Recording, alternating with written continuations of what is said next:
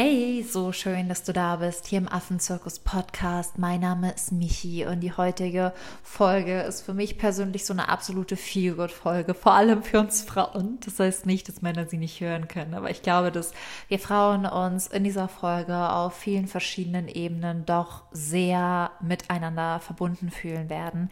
Denn ich hatte die wunderbare Sina Diephold im Podcast und falls du Sina nicht kennst, sie ist Yoga-Lehrerin, sie hat ihr eigenes Unternehmen gegründet mit einem Online-Studio Studio, auch einfach mit unfassbar viel inspirierendem Content auf Social Media. Und Sina ist wirklich eine der Menschen, die es schafft, Dinge anzusprechen, ohne dass sie dadurch schwer werden oder ohne dass man irgendwie das Gefühl hat, dass sie einen damit zurechtweisen möchte, sondern einfach indem sie ja wie so eine liebevolle Art und Weise den Blick auf Dinge richtet und einen damit wirklich unterstützt, nochmal eine neue Sicht auf die Dinge zu bekommen.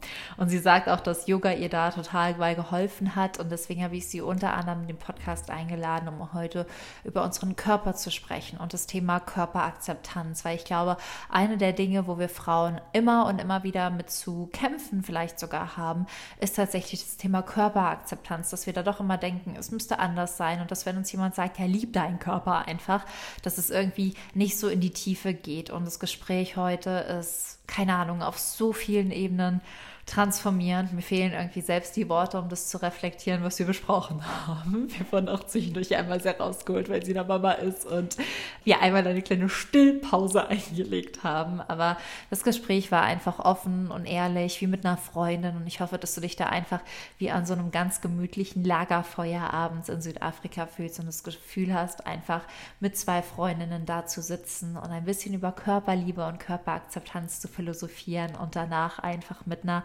dankbareren und glücklicheren und zufriedeneren Energie und Meinungen und Haltung deinem Körper gegenüber rauszugehen. Also lass dieses Interview wirklich nachwirken, teile es mit Menschen, denen es helfen könnte. Und dann wünsche ich dir wirklich ganz, ganz viel Spaß bei der wundervollen Podcast-Folge mit Sina Diephold.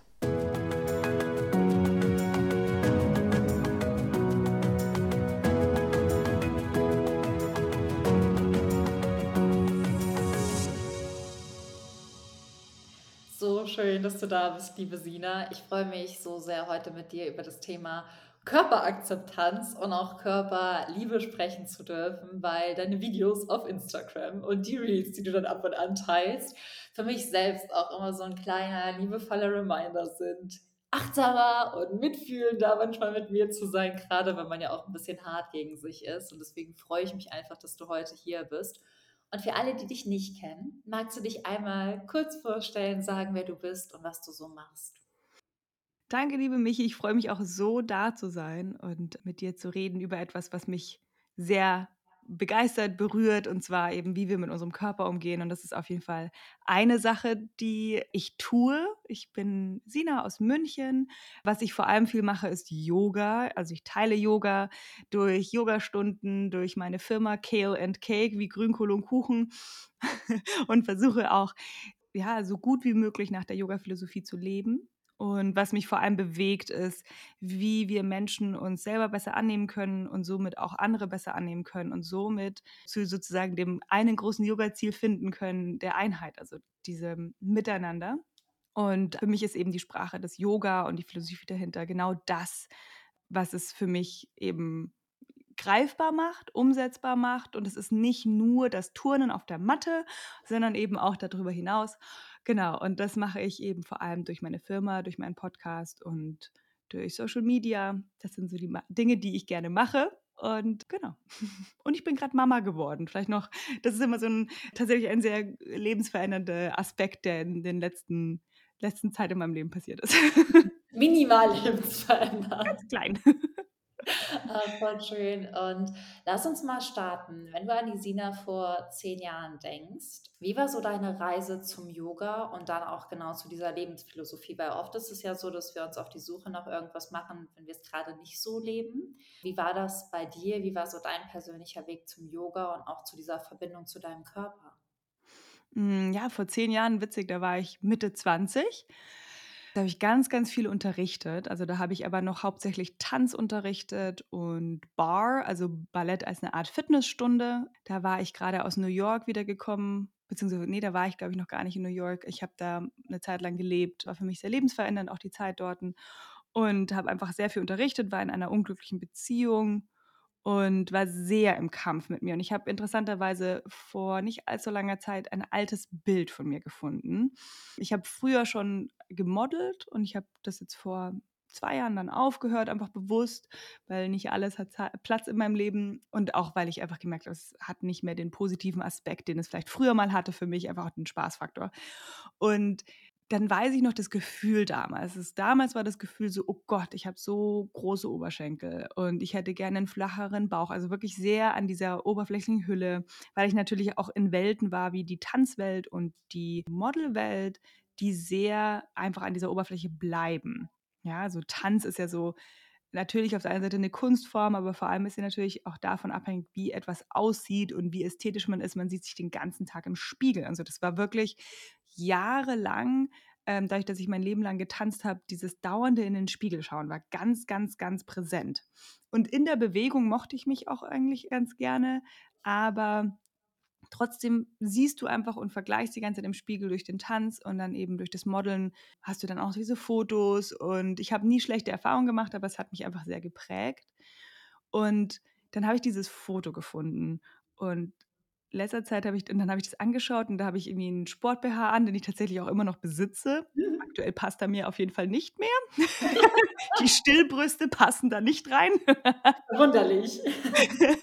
und hat dann, dann so eine Sporthose an und da war ich richtig geschockt, wie dünn ich auf diesem Bild bin. Einfach im Vergleich zu dem, wie ich jetzt gerade bin. Also ich habe wirklich diesen BH kaum ausgefüllt, so ganz, ganz kleine Hühnerbrust und so wirklich auch so fast schon Sixpack.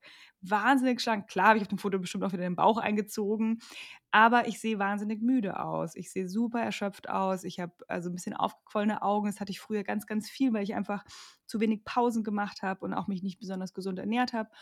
Und das war so, das ist, könnte jetzt ziemlich genau diese zehn Jahre her sein, ungefähr, dieses Foto.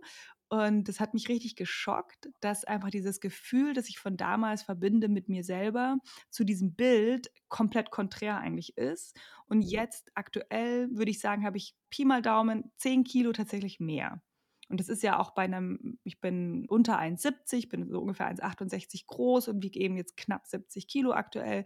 Das ist natürlich, da sind 10 Kilo schon auch ein ganz schön ähm, das ist nicht wenig. Ich habe natürlich auch jetzt vor dreieinhalb Monaten ein Baby auf die Welt gebracht. Da ist natürlich viel davon dabei und das ist auch in Ordnung. Und ich habe damit schon auch einen Kampf, das gebe ich auch ganz ehrlich zu, dass das jetzt nicht la la la, ich bin halt jetzt ein bisschen mehr, aber ich fühle mich ganz anders. Also ich fühle mich zwar auch immer wieder mit diesem Moment so, puh, also es wäre schon schön, wenn ich jetzt wieder meinen in Anführungsstrichen alten Körper zurückbekomme, was ja eigentlich ein ganz schrecklicher Gedanke ist, vor allem in Bezug auf, wenn man ein Kind bekommen hat. Aber auch so, und bin aber trotzdem das Gefühl in meinem Körper, ich bin viel äh, mehr im, in Harmonie mit diesem Zuhause. Und das fand ich jetzt eben so spannend, auch das wirklich vor kurzer Zeit so vor Augen geführt zu bekommen mit diesem Foto. Genau, und das ist vielleicht so der Unterschied von damals, Sina, in einer Welt, wo viel im Außen passiert ist, in einer Welt, wo ich viel über das Außen definiert wurde und dauernd in den Spiegel geschaut habe, dadurch aber eigentlich sehr, sehr schlank war, aber das Gefühl war eher erschöpft und im dauernden Kampf mit mir. Und mhm. jetzt mache ich mehr Yoga, habe nicht mal ansatzweise mehr so viel Kontakt zu Spiegeln. Also ich unterrichte ja gar nicht mit Spiegel. Also ich unterrichte zwar jetzt gerade online viel, das heißt, ich sehe mich dann online, aber das ist ein ganz anderer Blick. Und dann auch noch eine Praxis, die mehr nach innen geht als in der Außendarstellung, idealerweise in Yoga. Wird natürlich auch anders instrumentalisiert gerne mal oder nutzen wir auch anders. Und dieses Gefühl jetzt ist einfach mehr Harmonie. Und das ist total spannend, wenn man da mal so, so eine Reise macht und sich denkt, so, okay, Gefühl und Außen, das ist nicht immer gleich. So. Nee. Ist ja auch, was wir dann bei anderen bewerten. Oh, die muss, hat so einen Körper, die muss sich gut fühlen. Oh, die sieht so aus, die muss sich gut fühlen. Und was war so ein Knackpunkt für dich? Also war das, manchmal hat man ja einen Wendepunkt und dann ist natürlich eine große Reise dahinter. Gab es bei dir diesen Wendepunkt im Leben, dieses Gefühl, wo du so sagtest, okay, da habe ich gemerkt, ich darf was shiften oder bist du da, sag ich mal, zufällig reingestolpert? Wann ist so der Punkt gekommen von alte Sina zu neue Sina? Hm. Ja, ich tatsächlich, ich weiß auf jeden Fall einen krassen Tiefpunkt. Also ich hatte mehrere Punkte, dass ich so immer wieder einfach dieses, dieser Automatismus, dass man die ganze Zeit äh, an sich so ein bisschen rummäkelt und sich immer so ein bisschen unwohl fühlt.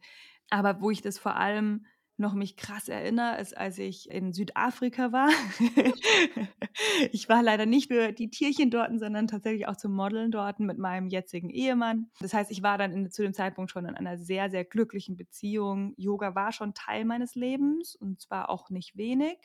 Tanz war schon sehr wenig nur noch in meinem Leben, weil ich durch eine Verletzung dann auch das bewusst so ein bisschen aufgehört habe, weil wenn man mal was so intensiv gemacht hat, ist es super schwierig, das dann als Hobby zu machen nebenher und ich wollte dann nicht mehr so viel Tanz unterrichten. Also ja, irgendwann war ich auch so ein bisschen raus aus der Geschichte und dann zum Spaß das nebenher machen, das ist so ein bisschen schwierig. Ich glaube, das kennt man vor allem, wenn man mal so hochleistungsmäßig vielleicht eine bestimmte Sportart gemacht hat, so als, als junger Mensch vielleicht irgendwie Handball gespielt hat. Und dann ist es schwierig, als erwachsener Mensch das als Hobby weiterzuführen. Das habe ich festgestellt.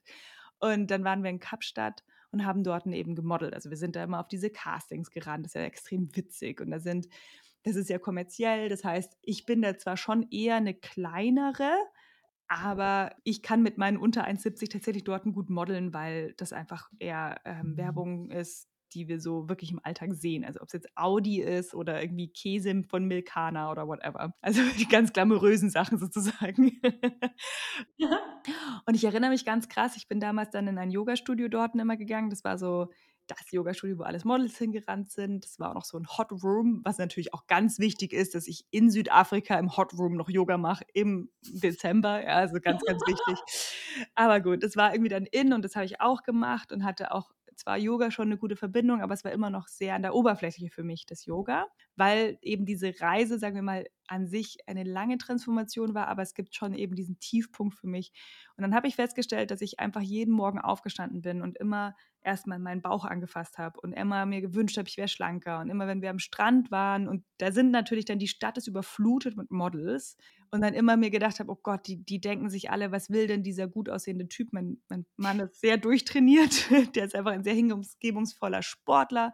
Was will denn der mit der Dicken da und so? Also wirklich auch so Sachen, also auch voll fettphobisch, also wirklich auch in dieser Diätkultur vollkommen eingesaugt, wahnsinnig negativ gegenüber naja, vermeintlich dicken Körpern oder einfach dicken Menschen auch dadurch, also wirklich ganz, ganz, ganz schrecklich und habe das ganz böse auch auf mich übertragen und habe das aber dann irgendwann auch beobachtet, so, dass, dass mich das so unglücklich macht. Und ich bin gerade in Kapstadt mit dem Mann, den ich liebe, in dieser schönen Stadt, darf irgendwie in lustige, auf lustige Castings rennen, habe auch Jobs gehabt. Ist ja nicht mal so, als hätte ich jetzt irgendwie keine Jobs gehabt, sondern ich habe auch wirklich coole Jobs gemacht. Ich habe auch richtig große Jobs damals gemacht, wie irgendwie so Audi oder so. Und denkt so, wow. Oder für Nivea habe ich sogar auch gearbeitet. Also wirklich krass coole Jobs. Und dann war ich da in so einem tiefen Loch, in diesem Selbsthass, ja, und habe mich so unwohl gefühlt, dass ich da gesagt habe, okay, jetzt muss sich jetzt was verändern, es muss etwas anders werden und habe da dann angefangen, so ein paar Mechanismen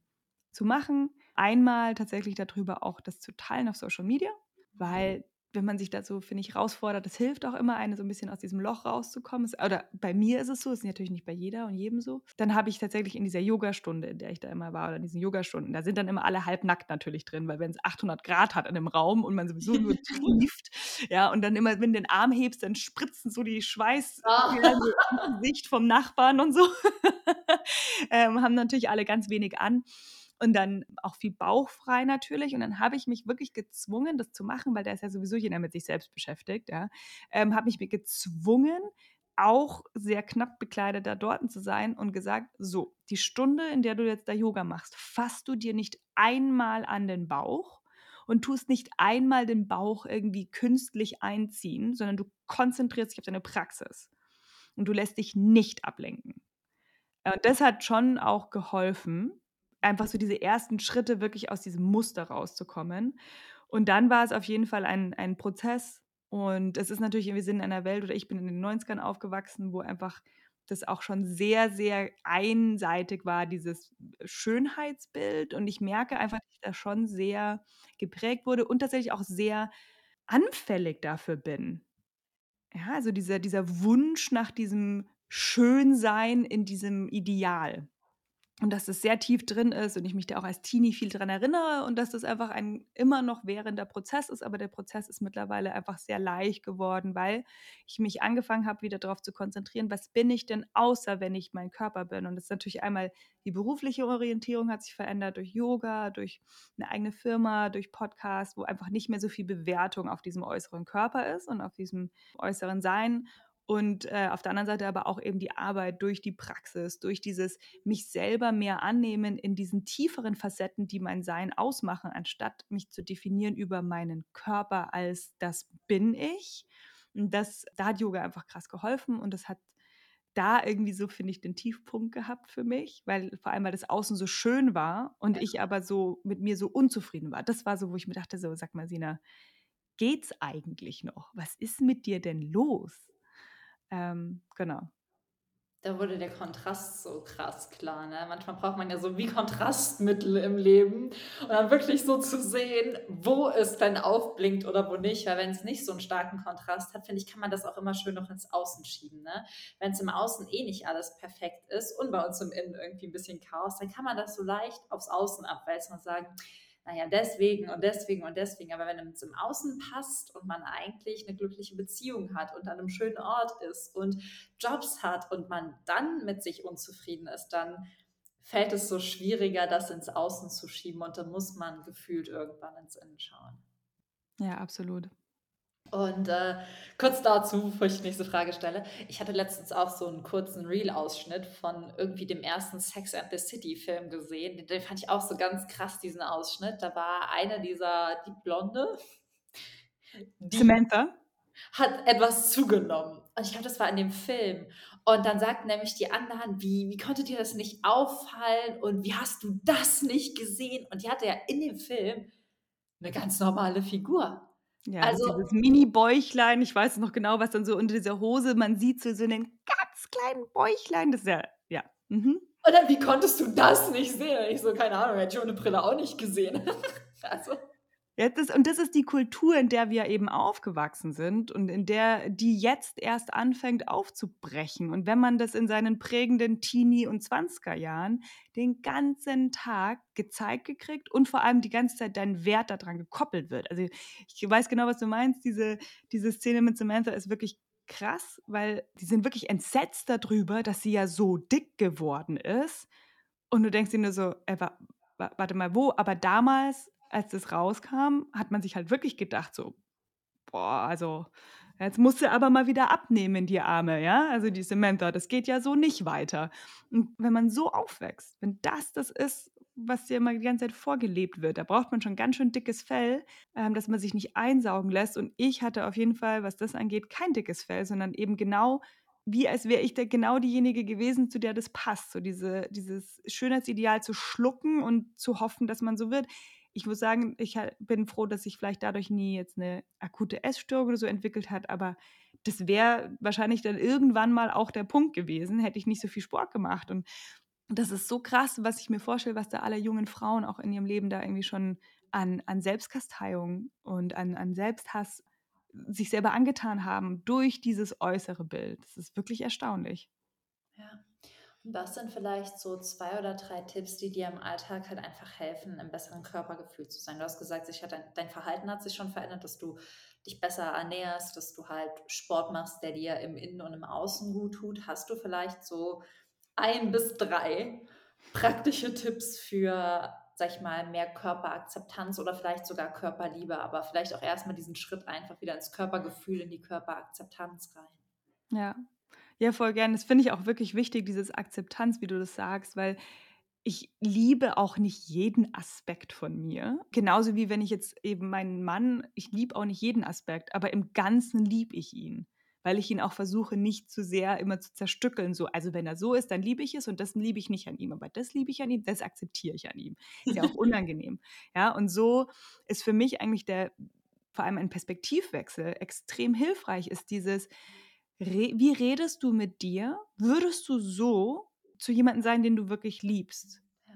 Jemand, der dir nahe ist. Also zu sagen, okay, kannst du schauen und kannst du milder mit dir werden, indem du sagst, hey, die Jeans, die sieht doch super aus. So wie wenn da halt eine Freundin vor dir steht und sagt: „Wie findest du die neue Jeans? Ich schaue ich da dick drin aus?“ Ja, das sind ja auch so Sachen. Und dann würdest du ja nie sagen: „Ja, schaust schon ein bisschen fett aus.“ Dann würdest du vielleicht sagen so: „Hm, ne“ also, wenn man zusammen einkaufen geht, das habe ich früher irgendwann gemacht. Mittlerweile finde ich Shopping ganz schrecklich, aber gut, hat man früher gemacht. Aber so dieses innere Bild, so dieses wie würdest du 'ner Freundin zum Beispiel sagen: „Ja, stimmt, vielleicht probierst die und die Farbe steht dir vielleicht ein bisschen besser“, aber du würdest nie sagen: „Boah, wie schaust du aus?“ Oder einfach so, wenn man die innere Stimme sieht als die beste Freundin, anstatt wie jemand, die so ganz fies kritisiert. Und die beste Freundin sagt dir auch mal: „Das war jetzt nicht cool.“ Die tut dir auch mal die Stirn bieten und die ist auch mal kritisch, aber sie ist nicht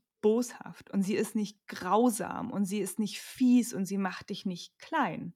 Und ich glaube, das zu beobachten, da hat einfach mir Yoga geholfen, weil den physischen Körper auf der Matte zu bewegen, ist es ja ein Teil der Yoga-Praxis und der, den wir am prominentesten kennen.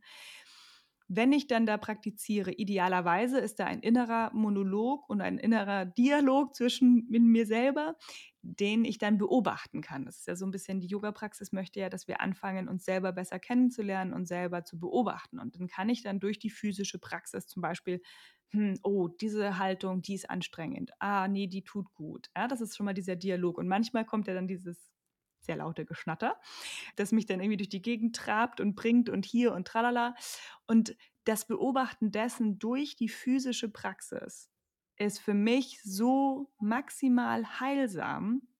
Es braucht aber auch Raum dafür. Das heißt, eine Praxis, die vielleicht ein bisschen langsamer ist, weil wenn die so maximal schnelles Vinyasa-Flow ist, dann habe ich vielleicht gar nicht die Möglichkeit, überhaupt diesen, diesen Unter Unterhaltung mit mir zu führen. Manchmal ist aber dann zum Beispiel so eine Praxis wie eine Yin-Praxis oder eine Meditationspraxis vielleicht zu viel, weil dann ist der Kopf so dominant.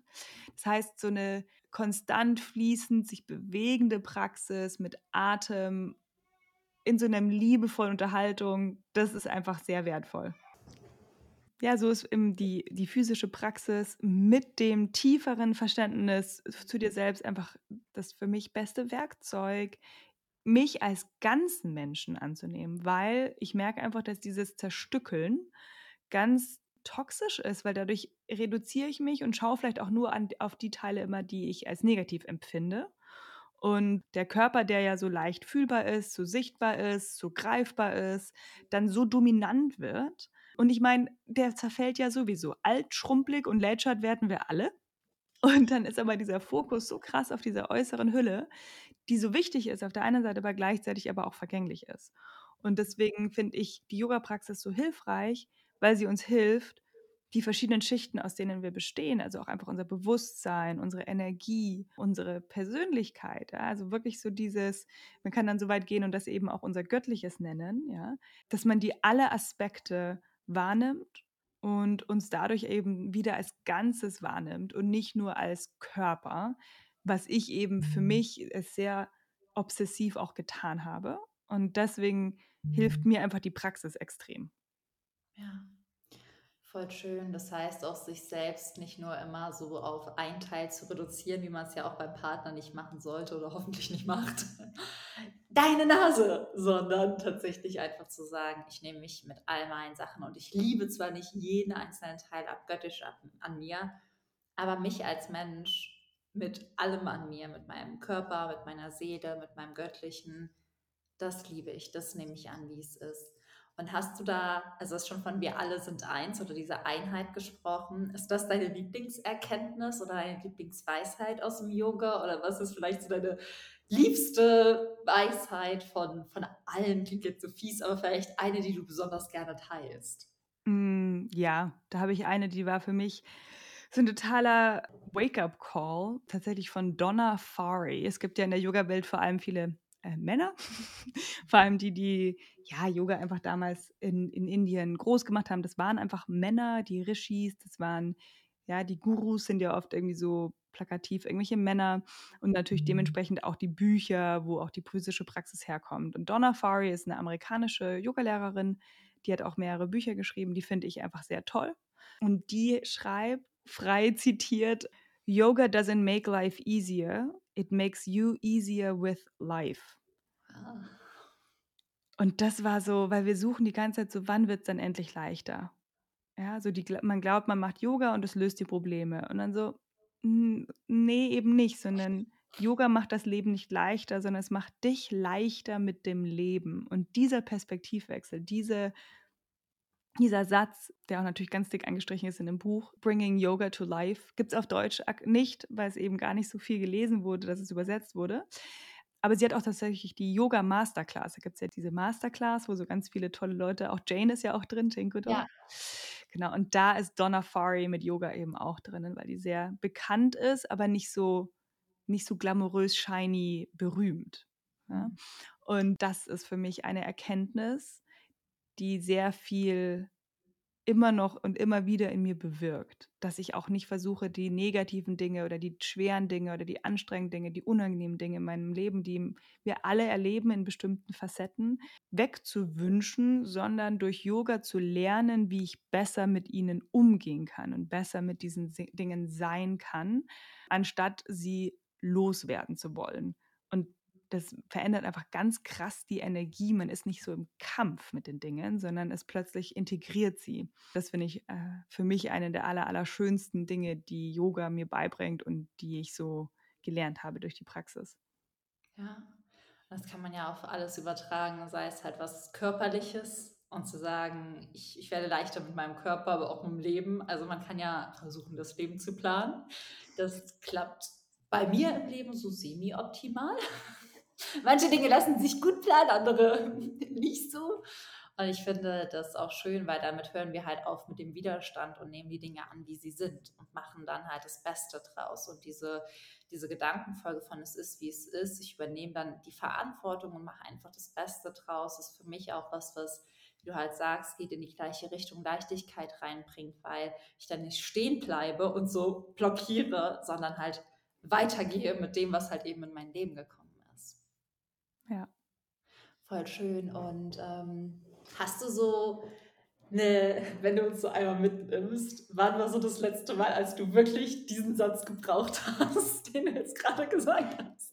Ähm, äh, Gab es vielleicht irgendwas, wo du so sagst, okay, da hat mir das nochmal so sehr geholfen, vielleicht beruflich, vielleicht privat, aber Wann war nochmal für dich ein Moment, wo du sagtest, ich war sehr, sehr dankbar, dass ich Yoga und vor allem auch dieses Wissen und diese Erkenntnis hatte? Ja, tatsächlich ist es, würde ich sagen, die Geburt meines Sohnes war ganz, ganz krasse Erfahrung, wo ich gemerkt habe, wie Gott sei Dank, wie tief die Yoga-Praxis schon in meinem Leben ist. Denn ich hatte so im, im, vom inneren Auge war ich im Geburtshaus und habe in der Badewanne da so mein Kind in, äh, den, in das Leben gechantet. Ja. Am Ende des Tages war es aber ein Kaiserschnitt mit PDA im Krankenhaus. Also sehr anders wie das, was ich mir gewünscht hatte. Wir waren jetzt nicht in Gefahr, aber es war schon so, dass der Kaiserschnitt dann auch wirklich war, weil er seine Herztöne nicht mehr so gut waren und er einfach gestresst war. Und es war dann wirklich so zack, zack und los. Und im Endeffekt genau das Gegenteil von dem, was ich mir gewünscht hatte für ihn und auch für mich und hatte mich aber sehr gut vorbereitet und alles getan in meiner Macht und habe aber halt nicht keine Macht darüber, wie sowas geschieht. Und das ist natürlich ein Prozess. Also das war ja dann so, okay, wir sind im Geburtshaus, okay, es tut sich nichts, äh, wir müssen ins Krankenhaus, du brauchst eine PDA, das könnte ein Kaiserschnitt werden, es wird ein Kaiserschnitt. Das sind ja lauter so Schritte, die dann da so passiert sind, die mich immer weiter weg davon gebracht haben, von dem, wie ich das mir einfach vorgestellt hatte oder gewünscht hatte. Und was mir dann die Praxis gegeben hat, sind mehrere Aspekte. Einmal hat es mir geholfen, das anzunehmen, dass da jetzt dass da jetzt eine Veränderung passiert. Also mit den Veränderungen der Dinge einfach relativ schnell mitgehen zu können.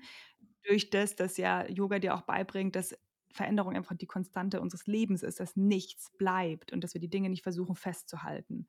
Das hat mir super geholfen, in dem mitzugehen.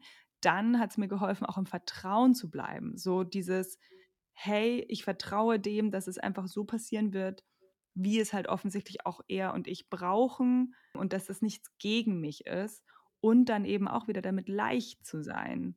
In dieser sehr schweren Geburt, die einfach wirklich auch hart war für meinen Partner, weil es war sehr, sehr schmerzhaft und einfach auch natürlich so eine OP macht Angst, ja. Und dann danach hatte er auch so ein bisschen Probleme mit dem Atem. Dann war er nicht bei uns, sondern er musste zwei Nächte und einen Tag in der Überwachungsstation sein und war nicht bei mir. Und das war einfach nicht so, wie ich es mir gewünscht habe, aber ich konnte es gut integrieren und ich konnte es gut verarbeiten und gut anschauen und drüber sprechen, weil die Praxis mir dabei hilft, genau mit sowas besser umzugehen. Das heißt nicht, dass er mir vorbeigeflogen ist, dass es einfach nichts war, natürlich nicht, aber ich hatte die Werkzeuge und auch so die mentale Resilienz und ähm, die, die Fähigkeit darüber zu sprechen, das emotional einzuordnen, dass ich das relativ schnell gut integrieren konnte und das heißt, dass es mir vielleicht trotzdem irgendwann mal wieder irgendwie zwischen die Beine geworfen wird wie so ein Stock und ich dann drüber stolper und mir denke: „Puh, das war echt eine harte Nummer.“ Oder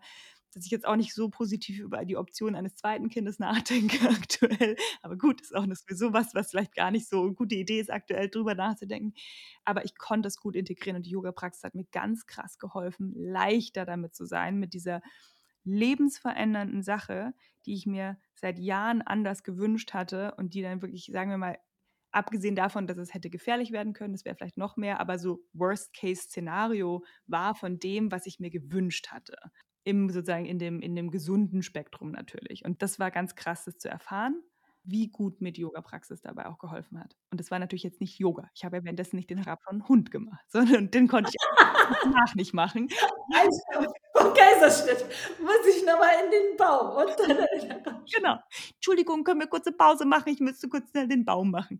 Ähm, sondern es war ja wirklich die, die äh, tieferen Aspekte von der Praxis, die mir am Ende des Tages da geholfen haben. Und das haben sie wirklich sehr gut. Krass. Auch danke fürs Teilen, weil das ist ja noch gar nicht so lange her. Also haben eben gesagt, dreieinhalb Monate. Und ich glaube, das hilft auch einfach vielen, vielen Frauen vielleicht in einer ähnlichen Situation, aber auch vielen Menschen, weil manchmal denken, das kann man nicht nachholen. Und gerade dann fällt es Menschen ja irgendwie schwieriger, es anzunehmen, dass es anders war, als man es sich vorgestellt hat. Und ich glaube, das hilft einfach vielen, vielen Menschen, einfach auch nochmal zurückzublicken und zu merken, wo bin ich noch im Widerstand und was, was kann ich annehmen, um leichter auf das Leben zu reagieren weil im Endeffekt ist das Leben auch so schwer, wie wir es uns machen, nicht in allen Aspekten, aber mit unserer Reaktion habe ich festgestellt, kann ich mein Leben zehnmal schwerer oder zehnmal leichter machen. Absolut. Je nachdem, wie es mir geht. Und das würde mich auch zu meiner Abschlussfrage bringen. Die ist leichter. Und zwar ist meine Abschlussfrage, stell dir vor, in fünf Jahren von heute rufe ich dich an. Ich weiß nicht, wo du bist. Vielleicht sind wir gerade beide in Südafrika. Und du kommst auf meiner Farm vorbei und besuchst mich. In fünf Jahren von heute kommst du auf meiner Farm vorbei und besuchst mich und total happy und sage zu dir, Sina, pass mal auf, ich habe total die coole Option für dich. Und zwar habe ich vor ein paar Jahren eine Spendenlotterie gegründet, weil es mir einfach ein ganz, ganz großes Herzensanliegen ist, neben meinen Projekten auch andere Projekte zu unterstützen. Und wir können dieses Jahr eine Million Euro spenden an ein Projekt deiner Wahl. Wo dürfen wir das Geld hinüberweisen? Das ist tatsächlich, äh, da ist mir sofort, vor allem weil es auch noch Kapstadt ist, das Earth Child Project eingefallen. Das ja nicht nur ein Projekt ist, das ich seit Jahren sehr, sehr liebe, weil ich da eben, als wir das erste Mal in Kapstadt waren, war ich dann das erste Mal auch dort vor Ort. Die machen Yoga und auch sowas wie Warm Farming. Die gehen mit den Kids raus, ermöglichen Natur ihnen ähm, in den Townships rund um Südaf also rund, rund um Kapstadt, also vor allem Kailicha und ähm, habe tatsächlich jetzt auch unter anderem mit Laura Seiler den Earth Child e.V., also die deutsche Tochter davon sozusagen gegründet, einfach um nochmal mehr Spenden sammeln zu können, weil es ja bei uns auch mit dem Steuern leichter ist, wenn man einem deutschen Verein spendet und nicht einem südafrikanischen und arbeiten jetzt ganz eng eben mit Earth Child Project zusammen. Das ist sowas, was die ganze Zeit nebenher läuft und ähm, etwas, was mich sehr erfüllt und sehr glücklich macht, weil ich einfach gesehen habe, wie krass das wirkt, diesen Kindern mit Yoga und mit eben vor allem auch die Verbindung zur Natur so einen Raum zu schaffen, wo sie auch einfach mal sein dürfen, weil das ist schon ein ganz anderes Leben, wenn man in Kailicha geboren ist als Kind, als, als schwarzes Kind in Kapstadt oder in Südafrika. Das ist schon ein ganz anderer Staat und ein sehr viel schwererer Staat in dieses Leben. Und wenn die dann Yoga machen und die haben einen Yoga Pledge und da sind so, da sagen sie Sachen so, I am strong, I am beautiful und da merkt man, wie machtvoll das ist, überhaupt diese Dinge mal auszusprechen, ihren Körper zu bewegen und in, vor allem in so einem safer Space zu sein. Also die sind dann in diesen Yoga-Klassenzimmern und dort wissen sie einfach, dass sie akzeptiert sind, dass sie gesehen werden, dass ihnen gut geht und da gibt es einfach wahnsinnig viele Geschichten, die Jana, die Gründerin unter anderem, uns auch schon geteilt hat oder die ich eben dann erfahren durfte vor Ort. Und da würde ich die Millionen sofort reinspenden. Gut, das verlinke ich unten, weil ich finde das halt immer so schön, weil ich mehr, finde immer, spenden soll man da, wo das Herz höher schlägt. Und manchmal ist das ja so, dass man so denkt, okay, das finde ich cool, das finde ich cool, das finde ich cool. Aber ich finde das immer so spannend zu sehen, wer was unterstützt und frage mich dann auch immer so bei den Hörenden, okay, wo fängt dein Herz wirklich an höher zu schlagen? Und dann gehe einfach mit dem Impuls mit und unterstütze die Projekte, die auch hier vorgestellt werden. Und da war schon alles dabei. Also von Wale über jetzt Kinder in Kapstadt, über medizinische Hilfe, Wasser, waren schon so viele Sachen dabei. Deswegen auch da danke fürs Teilen und danke fürs Gründen des Vereins in Deutschland, weil das macht es wirklich steuerlich sehr, sehr, sehr viel leichter zu spenden. Gibt es zum Abschluss noch irgendwas, was dir auf dem Herzen liegt? Also, was ich natürlich sagen kann, ist, wenn du gerade schon Yoga übst, aber vielleicht noch nicht so regelmäßig, ist okay, mach dir keinen Stress, aber wenn du vielleicht noch nicht angefangen hast mit Yoga, weil du sagst, ja, ich bin nicht so beweglich, nee, das passt nicht so zu mir, probier es einfach, mach den Kopf aus, einfach mal auf die Matte hüpfen. Es gibt ja so viele Möglichkeiten. YouTube ist immer ein guter Einstieg und wir haben bei Killing Cake ein Online-Studio, das wir äh, mit ganz viel Liebe gebaut haben. Da gibt es ganz viele Möglichkeiten, On-Demand und Live-Streams zu machen. Es gibt eine Community. Und wenn du eben sagst, okay, ich möchte es jetzt mal probieren, es gibt sieben Tage die Möglichkeit, das for free zu testen und danach läuft auch kein Abo weiter. Also man kann auch wirklich einfach mal ausprobieren. Da gibt es wirklich von 5 Minuten Klassen bis 75 Minuten Klassen, ähm, von Anfänger bis Fortgeschrittene und es gibt auch Bar, also sozusagen ein kleines Workout zwischendurch. Und ich habe einfach festgestellt, wenn ich an etwas dranbleiben möchte, ist kostenlos cool, vor allem wenn ich vielleicht einfach auch gerade die finanziellen Mittel nicht habe.